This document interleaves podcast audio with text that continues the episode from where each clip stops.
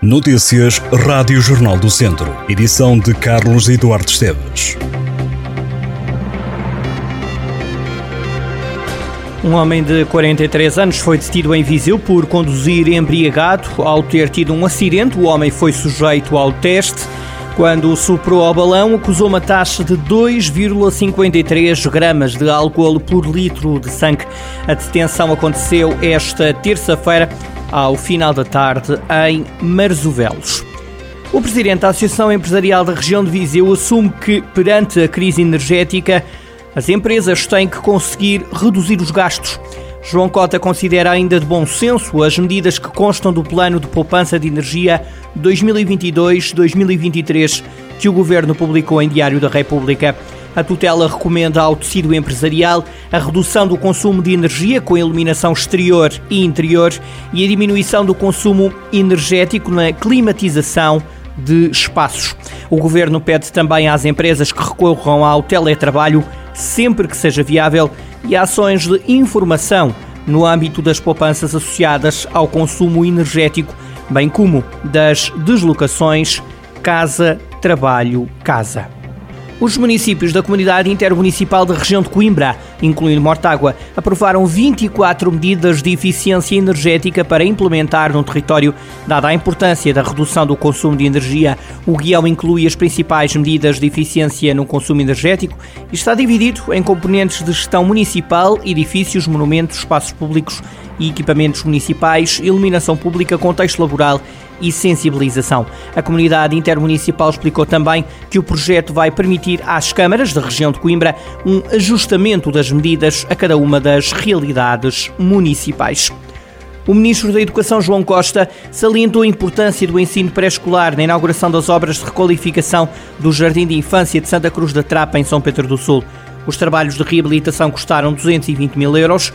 Num discurso dedicado à importância do ensino pré-escolar, o governante lembrou que antes do 25 de abril de 74, Portugal tinha uma percentagem inferior a 5% de crianças que frequentavam uma educação pré-escolar e na rede pública, então, não havia rigorosamente nada.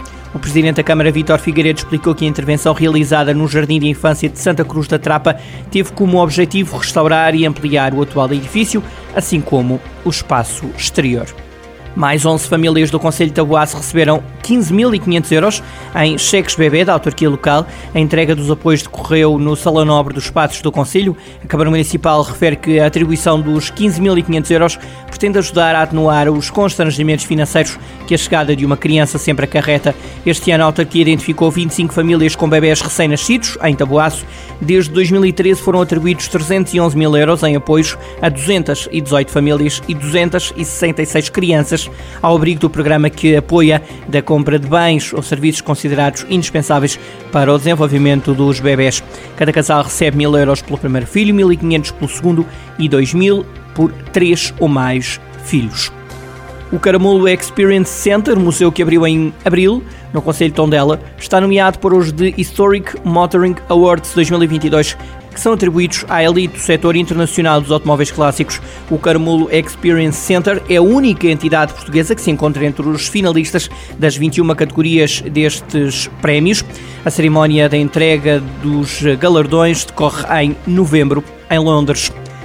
Meio milhar de elementos de interesse arqueológico e histórico foram identificados no âmbito de um levantamento que está a ser feito no Conselho de Armamar para elaborar a Carta do Património Cultural. Desde março que a Câmara de Armamar está a trabalhar na Carta do Património Cultural, que considera um instrumento fundamental para perceber a origem e as sucessivas ocupações humanas no território. Este trabalho, diz o município de Armamar, consiste no levantamento exaustivo e pormenorizado de todos os elementos patrimoniais, recorrendo à recolha e análise bibliográfica, documental e cartográfica, prospeções sistemáticas e eventuais informações recolhidas junto das populações. A equipa TAV Fer Mortágua Ovos Matinados quer continuar como equipa continental no próximo ano. O escalão continental é o terceiro sob a alçada da União Ciclista Internacional, acima das equipas de clube e rege-se por regras específicas que foram utilizadas em setembro. O objetivo é endurecer a luta contra o doping.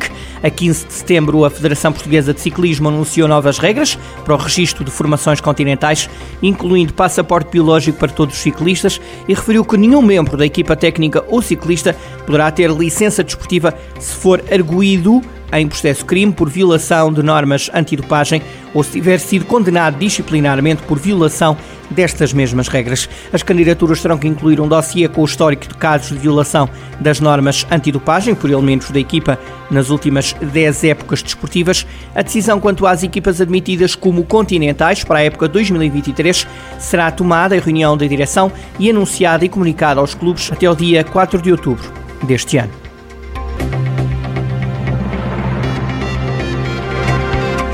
Estas e outras notícias em jornaldocentro.pt.